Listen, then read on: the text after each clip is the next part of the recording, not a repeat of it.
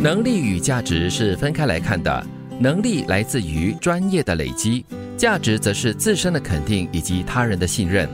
现阶段你可能专业不足，没有能力完成某些任务，但不能因此认为自己没有价值。你要相信自己持之以恒，总能够学会；集合众人之力，也总能够走出一条路。所以这句话最重要就是提醒你不要妄自菲薄，把自己想得太轻，看得太轻。嗯，就是有的时候我们急于看到自己的价值。你回想一下，我们刚踏入职场的时候，你有一种迫不及待，就好像小朋友要长大的那个感觉，觉得说哇，我已经装备好了，为什么还没有被别人看到我的能力跟价值？会永远都忘不了，我就是刚刚踏入职场，在公司报道的第一天，或者是第一个星期，或者是第一个月，你是感觉是无所事事的，或者是你想要付出，你想要努力，你想要做。一些事情想要做很多事情，可是因为你的经验不足啊，所以你就没有办法做到，人家也不会很放心的把一些重要的工作交给你啊。嗯，所以年轻好就在于有这份热忱。嗯，暂时是少了这个能力，所以你需要通过这个能力的培养，嗯，慢慢的累积，才可以为你自己加值增值。是。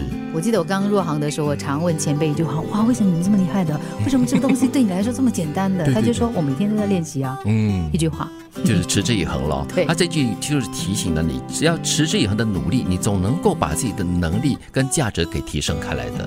有的人因为爱别人而学会爱自己，有的人因为爱自己而学会爱别人。那些要你卑微、要你委屈自己，却给不了你温暖的所谓爱情，都不值得你继续。因为真正的爱并不存在。嗯，不过还是要感谢这个人至少他教会了你怎么去爱人。嗯，即便你得不到这个回报，得不到这个爱，不过至少你这里已经努力过了。下一次当你碰到另外一个值得爱的人的时候，嗯，那将会开花结果。不过这段话很好的提醒就是呢，当在一段关系里面呢，你是卑微的，嗯，你是一直要在这个关系里面呢，处于所谓的下风，而且委曲求全。对，其实那是很不健康的。对，就不要再继续下去了。我其实特别喜欢前两句，就是有的人是因为爱别人而学会爱自己，因为你在爱别人的。过程中，你在付出的过程中，你知道什么样的东西才会适合自己，怎么样才能够真正的爱自己？那有些人在爱了自己过后呢，才学会去爱别人，那也是另外一种不错的正向的力量。有点像是先有蛋还是先有鸡，都可能咯。它是一个双向的哎。对，每个人都是一部历史，这些历史有很多的不完美，有很多你想遗忘的部分，偏偏我们不可能回过头去修改它。坦然接受生命中的好与坏，因为正是那种种的一切累积出现在的你。嗯，不能改变历史，就叫做篡改历史，会被人唾弃的。对，而且历史就是写下来了嘛，就是不可能改变的呀。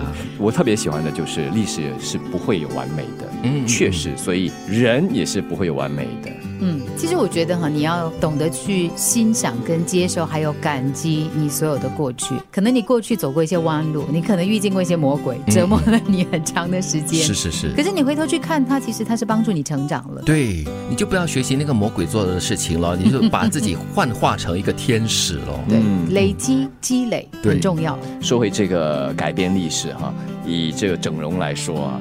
也有些人就是一整再整，然后一开始整后就要一辈子的整。那如果哪天不整的话，它就变形。对，而且整了之后又要偷偷摸摸遮遮掩，掩不能让人家知道啊。是是是，好累。其实我们的脸就是一个历史嘛，你不可能去改变太多东西的，你可能只是可以保养吧。我我改变，那只是不想那个历史继续发生。那也不行，就如德明所说的了，那只会越改越糟哦。你只能让这个历史逐渐的、慢慢、自然的发生沉淀。